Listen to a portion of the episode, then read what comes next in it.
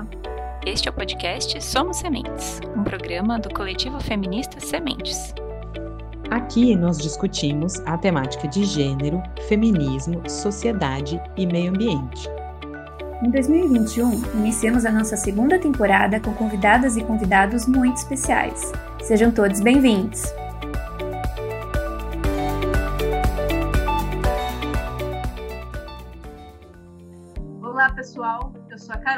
Este é mais um episódio do podcast Somos Sementes, do coletivo feminista Sementes. Estão comigo hoje as queridas companheiras Nahara. Oi, pessoal, tudo bem? E a Andressa. Oi, pessoal, tudo bom? Hoje conversaremos sobre gordofobia. Em nossa sociedade, há uma estética normativa que entende como um padrão ideal de beleza corpos cisgêneros, brancos e magros, essa realidade, que exclui qualquer outro tipo de corpo que não se encaixe nessas características, acaba por gerar violências de todos os tipos, desde as mais simbólicas até as mais violentas, que matam pessoas e causam muita dor e sofrimentos físicos e psíquicos. A revista científica Nature Medicine publicou em 2020 um estudo assinado por mais de 100 instituições de diferentes países, incluindo o Brasil, mostrando que o preconceito compromete a saúde de pessoas gordas e dificulta o acesso a medicamentos e tratamentos. Entre adultos obesos, 19 a 42% sofrem com a discriminação. As taxas são ainda mais altas entre mulheres e aqueles com maior índice de massa corporal, o IMC. Além disso, a prática da gordofobia pode causar em quem a sofre sintomas de depressão, ansiedade, baixa autoestima entre outros problemas psicológicos e sociais graves. No Brasil, há a cultura massiva das dietas e do emagrecimento a qualquer custo, gerando comportamentos obsessivos e nada saudáveis entre as mulheres. Segundo dados da Sociedade Brasileira de Cirurgias Plásticas, o Brasil é líder mundial no mercado estético, que passa a atingir cada vez mais as adolescentes. As brasileiras, de acordo com informações do Ambulim, são aquelas que se sentem mais insatisfeitas com seus corpos e que sofrem de distúrbios de distorção de imagem e alimentares no mundo. Logo, a preocupação não é apenas com a saúde, mas também com o medo de não serem aceitas pela sociedade. Para este bate-papo, convidamos Agnes Arruda e Vanessa Heidemann. Agnes é jornalista, mestre e doutora em comunicação pela Unip e faz pós-doutoramento na Universidade de Sorocaba. Também é colunista do site Asmina e sempre soube que era tratada diferente por causa do tamanho do seu corpo. Quando entendeu que o problema não estava nela, mas sim na gordofobia, nunca mais viu o mundo da mesma forma. E isso inclui os meios hegemônicos de comunicação. Dedica-se a investigar e denunciar a relação da gordofobia com a mídia, Hoje, dá continuidade a este trabalho, extrapolando as barreiras da comunidade acadêmica, com o projeto Tamanho Grande, disponível no canal no YouTube, no Instagram e também em podcast.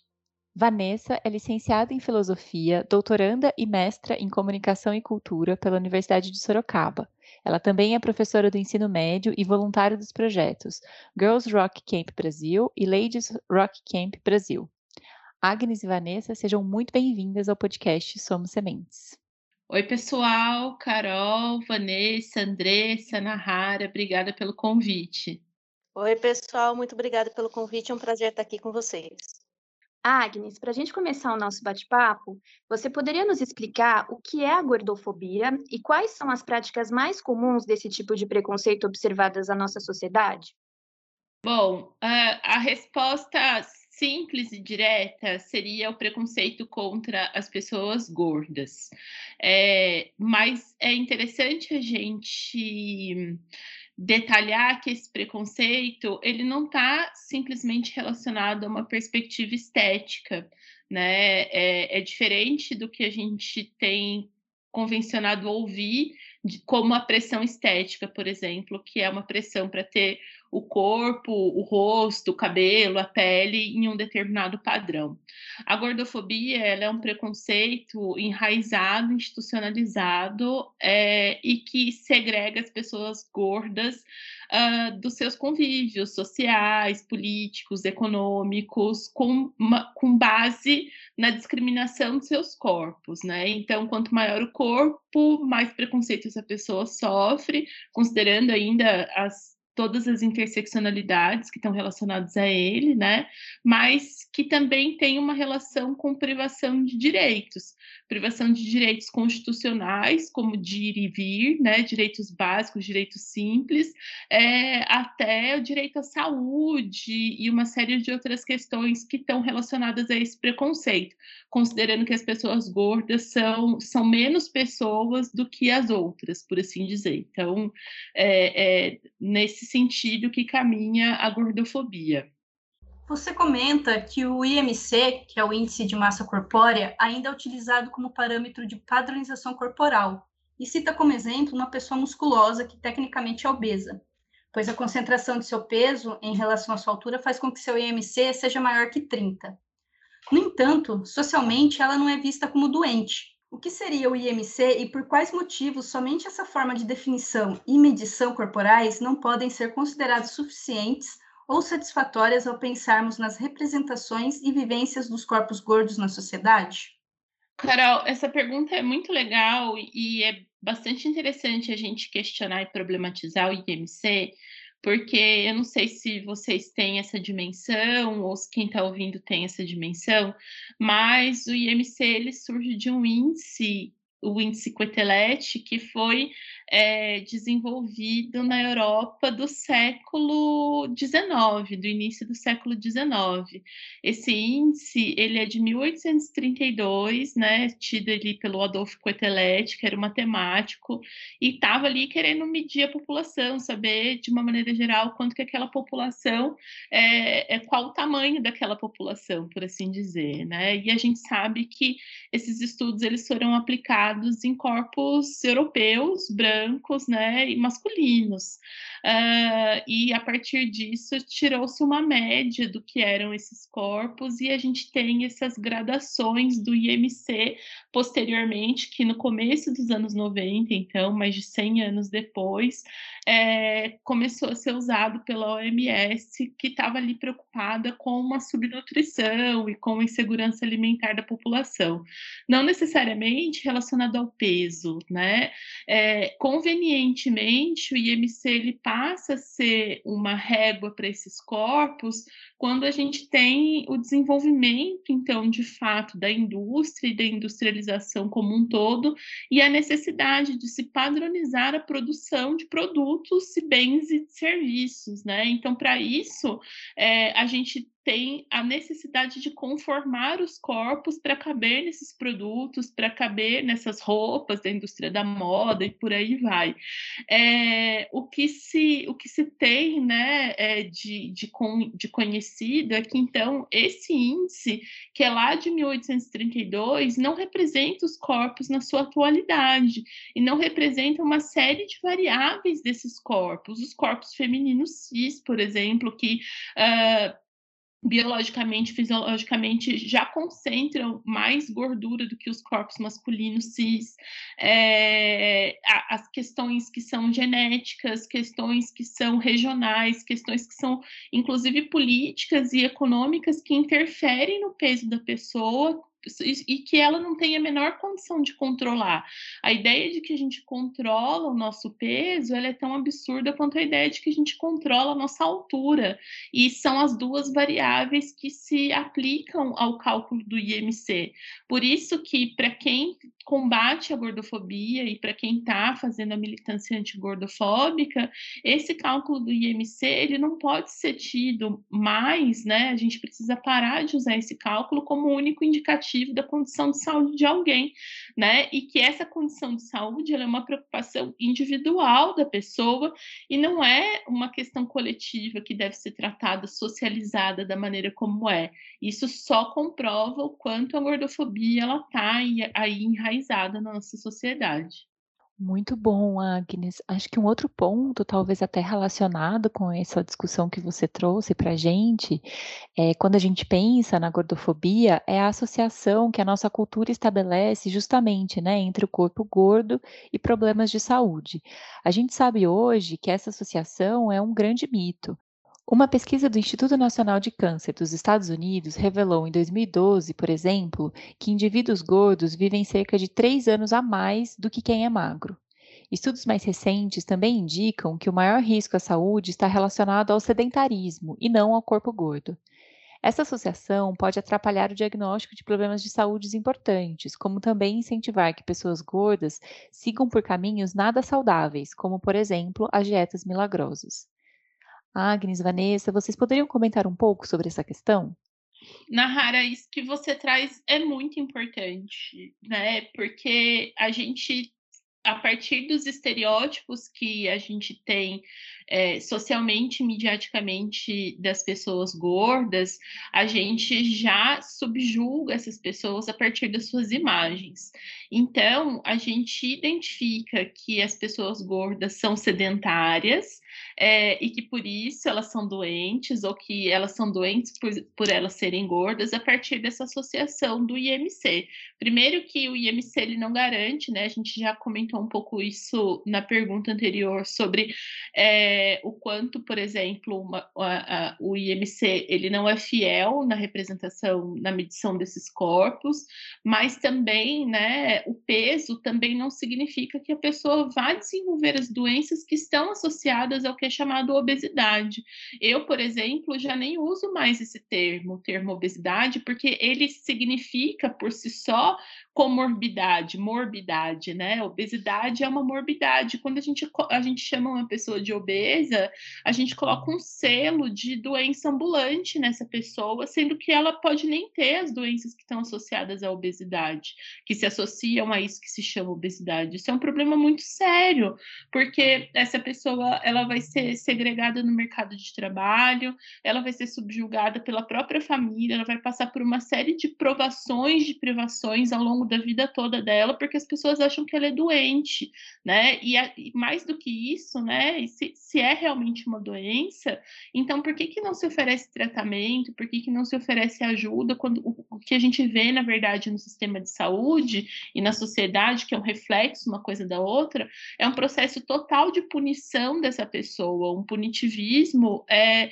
por ela ter o corpo que ela tem. Então, as dietas são uma forma disso, e a gente vem, né, numa crescente recente, desde a Idade Média, e aí é muito interessante. A gente tem duas bibliografias que trazem isso de uma maneira bastante, bastante contundente, né? A Silvia Federich é, é, com Caliban e a Bruxa, e apesar de todas as polêmicas, a Naomi Wolf com o mito da beleza, né? A relação das dietas, da punição da igreja com, com o jejum feminino, de uma maneira geral, e a gente vai punindo essa pessoa o tempo todo pelo corpo que ela tem, como se ela tiver, como se ela fosse a única responsável, né, pelo seu peso, pela sua altura.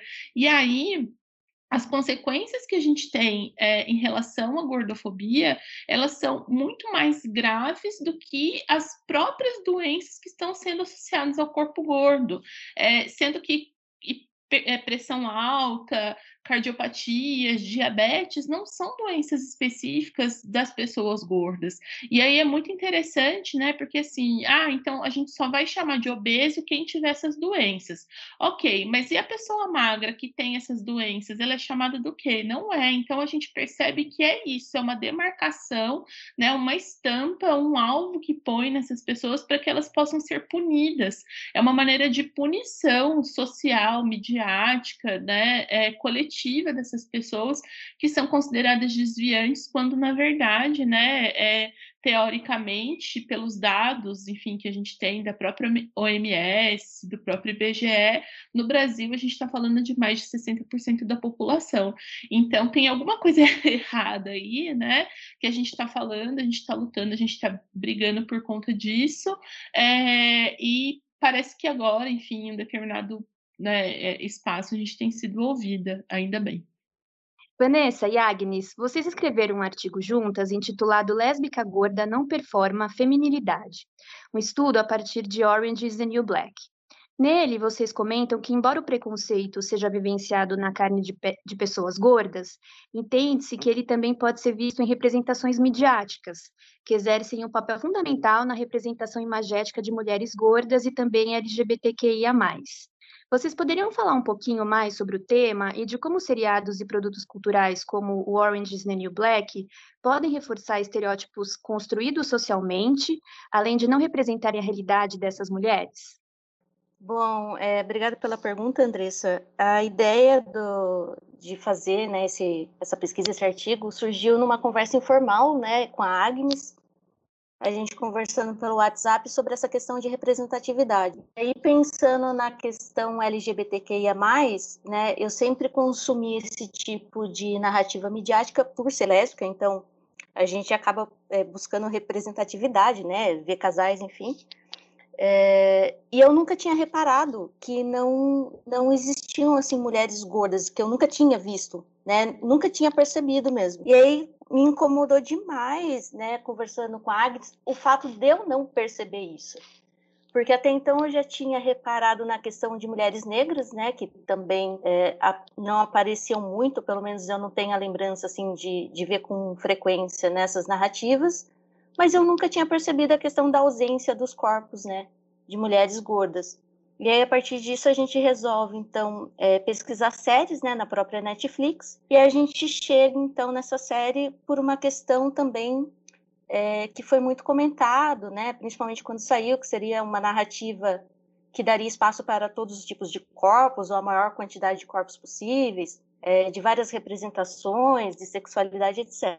Só que aí, quando eu e a Agnes é, fomos analisar a situação da questão da mulher gorda, né? Não foi bem isso que nós observamos, né? Então, a personagem que a gente analisa é a Bu, e aí, é, se não me falha a memória, a primeira cena que ela aparece na série, ela tá pedindo comida, né? E aí, se a Agnes quiser comentar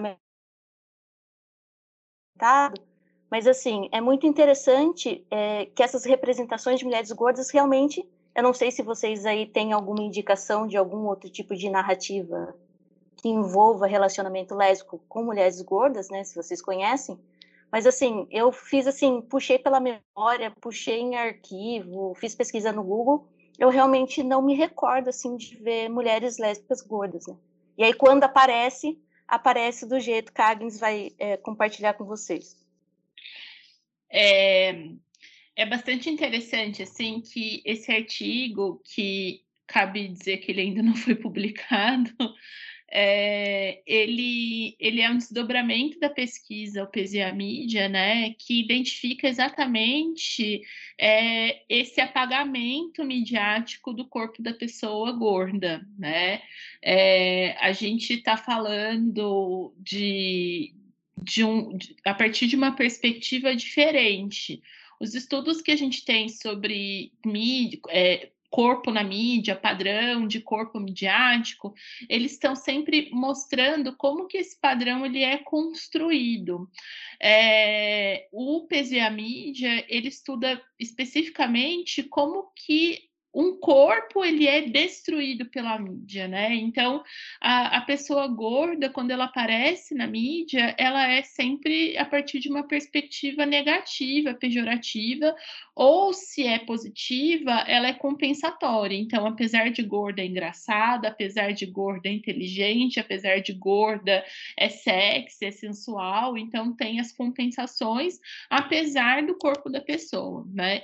E aí os modelos positivos ou, ou colocando entre aspas aqui, né, fazendo sinal entre aspas, é, tem que falar porque a gente não está no vídeo, uh, ele é, esses, entre aspas, normais não existem, né? A normalização, a, essa população que é que representa 60% das pessoas no, no, Brasil, ela não aparece é, nas representações midiáticas. Aí eu falei, é, é, o número 60% é, é Brasil, mas a gente está tá também falando numa escala que é, que é global, assim, de uma maneira geral. Então, a gente nunca vai ver a pessoa gorda como protagonista, a gente nunca vai ver a pessoa gorda como destaque, nunca vai ver a pessoa gorda desenvolvendo um arco narrativo dela própria. Ela está sempre ali de step para o pro protagonista, está sempre no, é, é, num pano de fundo, uh, que num contexto de uma sociedade que a gente vive, a sociedade da imagem, a sociedade midiática, isso quer dizer muita coisa, né? É um jogo de espelhos, uma coisa se reflete na outra, e se a gente não tem representatividade, né, a gente, a gente identifica que determinados lugares não são para gente. lugares de chefia, lugares de destaque, lugares de protagonismo da nossa própria vida. E aí, né, para mim o Orange is the New Black ele é bastante emblemático porque ele vem com esse discurso é, dessa representatividade, então, mas eu, né, que aí também tô, e, e, e, eu gosto da série, né? Também tem, tem essa, essa, essa questão, né? É, também não me, vi, não me vi representada ali, né? Então não é só uma questão é, de, de identidade de gênero ou, ou a questão da sexualidade, mas a questão do corpo gordo, né? Também não tem ali essa representação é, e me incomodou muito, assim, é, o, o que eu vi na Bu, né? Porque seria, talvez fosse a personagem com a qual eu me identificasse, mas é, o exagero da estereotipização da, da, da, da personagem, né, como, essa, como, como é exagerada, é, demonstra para mim uma, uma, uma outra questão, um outro aspecto dessa gordofobia, né? Então, que é, essa performance de feminilidade, é, é, e aí é um caminho que a gente vai, vai pelo artigo, que tem uma perspectiva né, dessa, de, dessas lésbicas e mulheres bissexuais que estão dentro do contexto do padrão e da fetichização, né? É, e que, e que esse, esse padrão e essa fetichização ela acontece a partir de uma performance de feminilidade que não cabe no corpo gordo. O corpo gordo ele extrapola essa performance e por isso, por extrapolar essa performance que tem a ver com essa magreza, com essa leveza, né, que são associadas a isso, a gente também precisa extrapolar as características para mostrar, olha, esta mulher que é gorda e que é lésbica, ela não está aqui para ser desejada. E aí a gente, a gente exagera né, é, no, no, no, antagonismo dela como, como algo que, que, que não é para estar tá ali naquela performance. Né? Então, ela é uma lésbica, mas ela não está ali para cumprir aquele papel, né? E aí não é uma questão de criticar a identidade de gênero da Bu, e eu acho que em alguns momentos até, até se confunde um pouco com, com a da própria atriz, né, que faz, que faz o papel, mas é perceber que numa série em que, lógico que também não dá para abraçar todas as identidades e todas as performances, por assim dizer, mas é o quanto, né, aquelas mulheres que estão ali, né, e cumprindo seus papéis, elas estão ali todas estereotipadas também, assim como mulher gorda, né? E aí a única e, e no caso é a única que a gente tem referência, né, nesse nesse escopo desse estudo que contou ali, então, com essas séries da Netflix de 2013 a 2019, que foi o período que Orange is the New Black ficou no ar, né? Lançou temporadas novas, por assim dizer. Posso só fazer um acréscimo na, na fala da, da Agnes, que eu acho interessante, que o, o, próprio casal principal da série, né, que é a Piper e a Alex, a representação da Piper na série, né, ela segue mais ou menos, assim, a estereotipia da, da pessoa real, né, digamos que vai é, influenciar na criação da, da, personagem, enquanto a Alex é completamente diferente, né, é, na vida real. Então, o corpo da Alex, se vocês pesquisarem na vida real que vai dar origem à personagem, ela é uma mulher que ela não tem aquelas características e aquele padrão de beleza, inclusive o corpo dela, né? Então, é, nesse sentido, há também toda uma, uma criação aí em torno dessas narrativas que também serve esse processo de fetiche, né? E aí é sempre legal a gente pensar fetiche a quem, para quem, né? E por quê. É, esse apagamento, né? Assim, a, a Piper real, ela é, ela é bem parecida com a Piper do que tá na série, mas a Alex é completamente diferente. A Alex real é uma mulher gorda e na série é uma mulher magra. Então, a gente vê esse apagamento. Se você vai ser protagonista, você não pode ser gorda, né? Então, e se você é gorda, você tem que ter é, uma série de outras características acumuladas em relação a você, porque é inadmissível uma pessoa gorda simplesmente ser, né? Nesse sentido que a gente que a gente faz essa essa análise, esse estudo.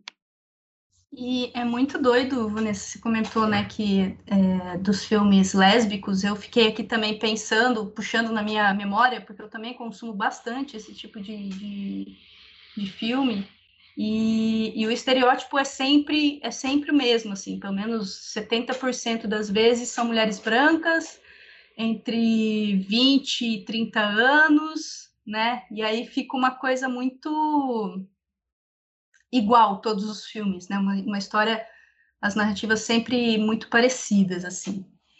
E são comuns representações midiáticas e magéticas que reforçam a imagem da mulher gorda engraçada, bobalhona, sem hábitos de higiene, etc.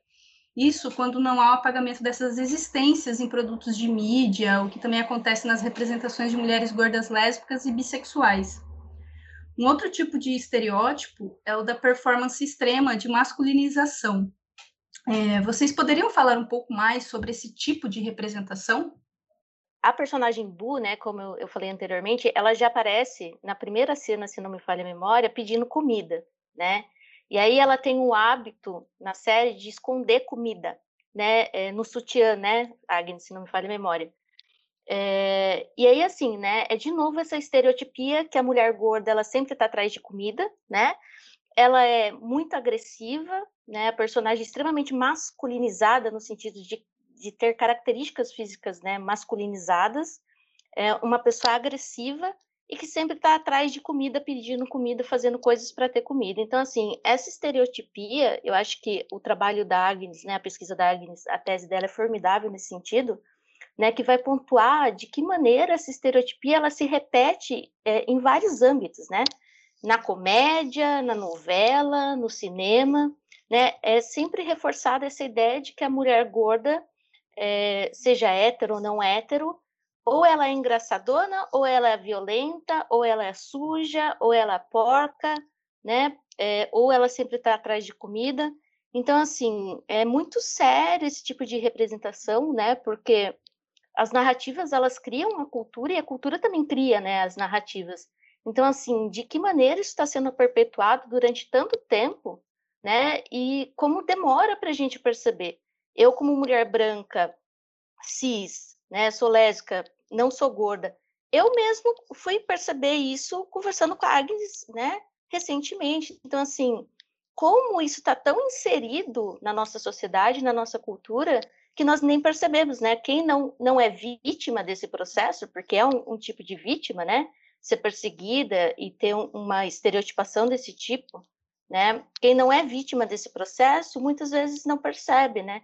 Então, eu penso que a pesquisa da Agnes é muito importante para que a gente possa começar a refletir também de que maneira as outras pessoas, né, que têm outros tipos de representatividades, é, de que maneira elas sofrem dentro da sociedade. Então, nesse sentido, acho que a Agnes pode complementar com a pesquisa dela de que maneira as mulheres gordas são representadas. Né? Você fala pesquisa da Agnes, mas agora é só a pesquisa também, filha, não, não se desvia do assunto, não. É, é, eu acho que no caso, no caso da, da, da questão da lesbo-gordofobia, né, desse termo que a gente trabalhou no artigo, é, na, até a dimensão que eu alcanço, uh, a gente encontrou a Bu, sabe? E tem até uma a versão espanhola de, de Orange New Black, que é o Vis Vis, Vis a Vis, né? Que tem, que tem uma ou duas personagens que são ali bem, bem parelhas com, com o Abu nas suas perspectivas, né? É, reproduzindo esse comportamento masculinizado. E aí a gente não está falando só de características físicas, mas está falando dessa, desse assédio, né? E dessa, dessa redundância chamada masculinidade tóxica, é, que é reproduzir, então, é, é, coagir as outras detentas, né? A série se passa na, na, na na prisão, então de coagir é, para pelo corpo, pelo sexo, né? Então tem tudo isso, essa, essa violência é, desse, desse universo masculino, assim, que a gente está está discutindo e colocando em pauta hoje, né? É, agora, de uma maneira geral, a gente tem essa, além desse apagamento, né, essa, essa relação que é sempre muito negativa. Então, e, e o que a, a, Vanessa colocou, né, assim, a gente, a, a, quem não é a vítima não percebe, mas eventualmente até quem é não se dá conta, né? Porque o grande lance da gordofobia é fazer com que quem sofre a violência se sente culpado por ela. Essa, essa é a grande, a grande, o grande mecanismo dessa violência, porque a gente está sempre se sentindo culpado pelo corpo que a gente tem. Então, a gente vai achar que a gente merece, porque ah, eu deveria realmente fechar minha boca, eu deveria realmente é, é, é, fazer uma dieta, me matar fazendo exercícios e tudo mais para ficar magra para eu parar de sofrer essa violência. Tem essa a questão. Então, essas representações, elas reforçam esse comportamento social e vice-versa, né? Uma coisa vai tensionando a outra até a gente não aguentar mais. Então, a gente percebe, né, que a gente é tratado socialmente como a gente é representado mediaticamente como preguiçosa, como é, é, desmotivada, como menos capaz, menos competente. Ou então, né, tem o outro estereótipo que é o da gorda competente, que para compensar tudo isso trabalha muito mais que as outras pessoas, estuda muito mais que as outras pessoas, né? E aí se fecha para sua vida, para os seus relacionamentos, para suas amizades, porque precisa compensar, já que é tida como preguiçosa, né? Precisa compensar de alguma forma. Então, são muitas, são muitos casos, né, que a gente vê assim, e quando a gente começa a falar sobre isso, isso que é muito doido, né? Muitas pessoas começam a se identificar, porque que é, o que eu falo é o seguinte: geralmente existem personagens com os quais você se identifica, existem personagens com os quais você se inspira, nos quais você se inspira, né? De alguma maneira, nossa, que, que arco narrativo legal desse personagem, que coisa interessante que aconteceu, né?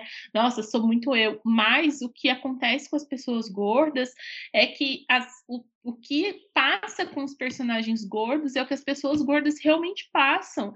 E, e assim, é, é muito. É muito comum isso acontecer, né? Assim, de, de, desses casos. Fala assim, não é possível que todos os personagens gordos que tem foram inspirados na minha vida. Não, não é isso. É que a, é, é, é, o clássico caso da arte imita a vida, a vida imita a arte, porque é, essa, representação ela é tão forte né, na sociedade que vai para o midiático e aí a mídia ela vai, ela vai extrapolar isso ao extremo, né? O que eu quero dizer quando a gente fala da, do exagero. É, se a pessoa, tipo, uh, uh, ela, ela a pessoa sua, né? Então a pessoa gorda sua, vamos assim, todo mundo sua, né? Mas no caso da pessoa gorda, ela vai aparecer na mídia, tipo, com a pizza gigante embaixo do braço, o cabelo vai estar tá molhado de suor. Tipo, se você vai ter uma espinha, não é uma espinha, é a cara cheia de espinhas. Se você come um chocolate, você está comendo, você está todo lambrecado de chocolate. Então, esse poder que essa imagem tem dessa representação, ele é muito forte. E aí, se eu tô comendo, tomando um sorvete, comendo um chocolate, né, a pessoa vai me olhar e ela vai me ver como a mídia me representa, né, e não pelo que eu realmente sou. É muito grave, é muito sério, né, e a gente está colhendo as consequências disso, enfim, há muito tempo. Muito interessante mesmo, meninas. Acho que é um, um, uma discussão muito importante mesmo para a gente ter, né?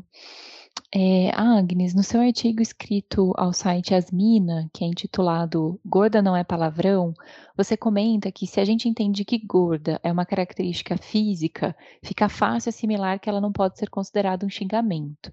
Na sua visão, características físicas, mutáveis ou não, não refletem nem definem caráter, e a atribuição do valor ético a um dado estético é só mais uma das formas de preconceito. No entanto, a palavra gorda traz consigo o estigma que essa característica tem na sociedade. Tanto que, para amenizar o efeito da intenção de significado que ela causa, usam-se eufemismos, como as palavras obesa, acima do peso, cheinha, gordinha, fofa, entre outras. No seu entendimento, ao usarmos esse tipo de palavras para não enfatizar ainda mais preconceitos e discriminações, quais são os efeitos que elas acabam gerando no que diz respeito ao apagamento de identidade de pessoas gordas? É, eu acho que é justamente é, o, o, efeito é justamente esse apagamento, né? Quando a gente nega é, o nome da coisa é como se a coisa não existisse. Uh, eu falo isso em relação até à gordofobia, né, que é uma palavra que não tinha no dicionário e que a gente, enfim, é um, é um neologismo, né, é, e é muito doido, porque se a, se a palavra não existe, como é que a gente fala o que a gente sofre? Como é que a gente fala o que a gente vive, o que a gente sente, né? Como é que a gente dá, dá voz a isso? Como é que a gente materializa isso? Não dá. Ao mesmo mesmo tempo, né, que se eu deixo de usar uma palavra, eu estou apagando essa palavra. E gorda é uma característica física, como magra, como alta, como cabelos castanhos, como nariz grande ou fino, ou seja lá o que for. E aí, se eu tiro isso da pessoa, eu estou tirando uma parte da sua identidade. Isso é muito sério, né? E aí eu invento outras palavras para tentar amenizar o sentido negativo que teoricamente foi, que teoricamente não, que foi socialmente construído para uma, uma palavra. É, então, eu preciso amenizar né, esse sentido, criando outras que não dão conta da dimensão do que é essa pessoa de fato. Né? Falar fofa, fofa significa outra coisa, né? Fofa, macia, forte, ok, são, tem outros significados essas palavras que não são gorda, né? Então eu estou tirando uma parte da identidade dessa pessoa e é uma parte que compõe essa identidade. Ser gorda, né, me fez passar por muitas coisas ao longo da minha vida que pessoas magras não passam. E aí, se eu nego isso, eu estou negando a minha própria vivência, a minha própria experiência. Então a gente precisa começar a, a ressignificar essa palavra. É, o movimento já faz isso de alguma maneira, mas socialmente a gente precisa entender e não criar eufemismos, né, para isso. E não chamar a pessoa gorda de obesa, por exemplo, né? Ah, então vou, vou, vou usar um termo técnico científico, que a gente já sabe que não, que também tem, uma, tem um outro significado, uma outra relação. Então a gente não, né, a gente não vai tirar uma característica da pessoa. É, é, parece, parece muito filosófico, né? Enfim, nem sou eu a filósofa, é a Vanessa. é, mas assim, nossa, é, a, a palavra ela tem um poder. A gente, a gente a gente constrói a nossa vivência, a nossa experiência a partir da, a partir do nosso do nosso léxico, né? Enfim. Então, se a gente tira isso, a gente também está tirando a nossa vivência, a nossa, a nossa experiência. A gente que estuda comunicação, estuda narrativa, estuda representação, representatividade, a gente está falando exatamente disso. A gente está uma hora aqui conversando, mediando a nossa conversa por meio dessas palavras, e elas têm a força que elas têm. A gente não pode tirar é, é, essa força delas ou tentar né, substituí-las por algo, porque foi criado um sentido negativo, foi, foi atribuído um sentido negativo para essa palavra por algo justamente pelo preconceito que, que se tem em relação à pessoa gorda, né? Então a gente precisa rever o preconceito e precisa se reapropriar dessa palavra de, de alguma maneira. Muito bom, Agnes. É, caminhando agora para o fim do nosso podcast, meninas, é, a gente gostaria de pensar aqui como é que a gente pode é, compartilhar outras formas de representação midiáticas, além de sociais e políticas, pensando também em produtos midiáticos, culturais, como a gente começou, como a gente comentou ao longo da conversa, que representem todos os tipos de corpo atualmente, ou que tragam narrativas mais reflexivas sobre tudo que a gente disse e que não reforcem estereótipos que a gente é, não se senta representada. É, então, a gente gostaria de saber a opinião das duas, se vocês tiverem sugestões, formas de representação, produtos, filmes, livros, enfim, sobre esses assuntos. Bom, é, obrigada, Andressa. É, eu penso que o, o, primeiro processo ele é anterior a, a, aos produtos midiáticos, né? Ele, ele começa entre as pessoas mesmo. Eu acho que é muito importante a gente ouvir o que os outros falam, né? Buscar compreender o que os outros estão falando, mas ouvir mesmo, né? Sem julgar. Porque nesse mundo doido que nós vivemos na atualidade, parece que muita gente fala e pouca gente ouve, né? Felizmente a gente tem todas essas ferramentas, né, rede social, etc., que felizmente dá voz para muitas pessoas. Isso é muito importante. Mas a sensação que eu tenho é que muitas pessoas não ouvem o que os outros falam, né? Então, se alguém reclama de alguma coisa, se alguém pontua alguma coisa, fala, olha, não gostei desse comentário, seja lá qual for, seja sobre gordofobia, sobre LGBTQIA-fobia, enfim, nem sei se isso existe, acho que eu acabei de criar essa palavra, mas enfim, é, que é importante a gente ouvir o que os outros falam, né? Acho que o primeiro processo é esse. Em relação às produções, eu tenho consumido bastante é, produções independentes, né, LGBTQIA+, no YouTube mesmo. Então, eu coloco lá no YouTube, curta-metragem, etc. Eu não percebi, pelo menos assim, o que eu consumi até agora, uma mudança muito grande em relação à mídia, assim, mais convencional, né, digamos assim, Hollywood, Netflix, etc., mas ainda assim já, já tem alguns processos é, de mudança, porque não tem essa carga dessa padronização, digamos assim, midiática, né, em relação a essas produções. Então, assim, a minha sugestão para quem gosta de consumir produções né, com narrativas LGBTQIA, é procurar no próprio YouTube e dar força para a websérie, por exemplo, ou é, esses curta-metragens que vocês encontram com facilidade. Né? Eu acho que é isso. É, eu vou na linha da Vanessa também, né? E em relação aos nossos convívios, aos nossos espaços, não só na perspectiva do ouvir, mas também na do sentir, né? É, a gente a gente não está aberto aos sentimentos de, de alguma maneira e, e, a questão da gordofobia é algo que eu sinto muito assim né? É, sinto na minha pele e isso mudou a minha vida quando eu me, me permiti aberta a sentir essa é, o, o que esse o que essa vivência trouxe comigo assim. Então acho que isso isso realmente é muito importante. Em relação às produções eu vejo sempre com muito com muito pouco otimismo é, que, o que é feito hegemonicamente, assim, né? É, o que eu tenho visto das personagens gordas que têm aparecido são personagens para cumprir cota agora, sabe? De alguma maneira, para colocar a personagem gorda e invariavelmente, tipo, dar uma, uma falhada no que acontece ali. É, tem, eu tenho uma, uma amiga atriz que ela me conta sobre uh, os processos de casting, né? E que, por exemplo, ela é uma mulher branca, é, 35 anos e gorda, e que, tipo, enfim, se, é, se não está descrito no escopo do personagem que é uma personagem gorda, ela não é chamada para o teste. E aí, quando ela é chamada, é porque realmente a personagem é gorda e já tem as características que são acopladas a essa personagem, assim, tipo, né? É, ela não pode fazer uma, uma empresária, ela não pode fazer o, uma protagonista, não, porque ela é essa pessoa gorda. Então eu vejo com muito, com muito pouco otimismo embora tenham alguns casos, né, enfim, que a, gente sempre pergunta, as pessoas falam, é, eu tenho assistido e quem me recomendou, enfim, foi outra, foi outra pessoa gorda, é, que é o Doces Magnólias da, da, na Netflix, que tem um, um caso interessante, assim, né, a pessoa,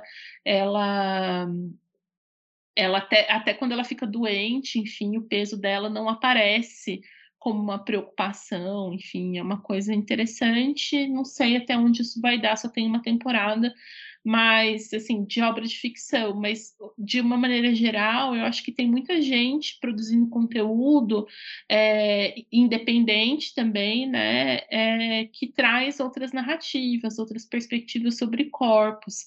Então tem no, no próprio Instagram, assim, tem muita gente que, que coloca esse corpo exposto como uma forma de desafiar né, esses, essas barreiras, esses padrões. Tem muita, tem muita discussão sobre isso, muitas denúncias, porque o Instagram ele derruba muitas contas de mulheres gordas que colocam fotos de seus corpos porque são denunciados e tudo mais, mas tem bastante gente colocando isso como uma forma da gente aprender a olhar para a gente mesmo de novo, né?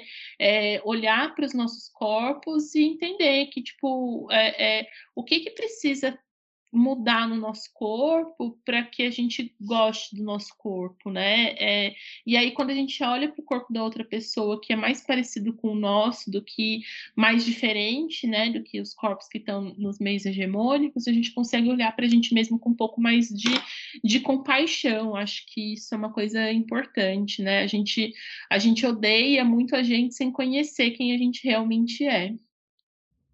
Nossa, muito, muito bem colocada, assim, a fala de vocês, assim, nossa, é... muito obrigada pela, pela troca de hoje. e, e eu, a gente gostaria de saber se vocês querem acrescentar alguma coisa para finalizarmos nossa conversa. Eu agradeço muito a oportunidade de estar aqui, é um prazer, obrigada pelo convite. E é isso, muito obrigada. Eu também agradeço, agradeço a Vani, minha parceira, é, e quero né, só colocar assim que eu acho importante a gente reforçar que gordofobia não é sobre pressão estética, gordofobia, lutar contra a gordofobia, lutar, lutar pela nossa existência, assim, né? E pelos nossos direitos. Eu acho que isso precisa ficar muito frisado, porque enquanto a gente é, é, associar só uma perspectiva estética, a gente está tá na, muito na superfície do que é esse preconceito. Então, acho que é importante a gente ter esses espaços de debate, de, de fala e de escuta, é, para deixar bastante evidente o quão profundo é esse preconceito na nossa sociedade. Meninas, em nome do coletivo, a gente gostaria de agradecer muito. Acho que todas aprendemos bastante aqui hoje. Vamos levar bastante reflexões aí para nossas vidas. Muito, muito obrigada. Vanessa, Agnes, obrigada novamente por terem participado aqui do, do podcast. Com certeza a gente tem que realmente pensar que as representações midiáticas elas são muito sutis, né? É, claro que tem mensagens muito precisas nas narrativas que a gente assiste, sejam em filmes, em novelas, em livros, em, em qualquer tipo de produto cultural, mas tem as subliminares, né? E a gente precisa tomar muito cuidado com essas questões de representação, porque elas perpassam e fazem parte do nosso cotidiano, da nossa vida. Então, quanto mais representa, representações outras, né, que pensem e escutem a realidade do outro, mais a gente se sente também acolhida, inserida e representada dentro da sociedade, né? Então, novamente, muito, muito obrigada pela participação de vocês. Mais uma vez, obrigada, meninas, e também obrigada a todo mundo que ouviu o nosso podcast. Se vocês gostaram, cliquem no botão de curtir e compartilhem com as amigas, os amigos, os familiares, os vizinhos e sigam o nosso canal aqui no Spotify, no Instagram e agora também no YouTube. Até a próxima! Este foi o podcast Somos Sementes, do coletivo feminista Sementes. Até o próximo encontro!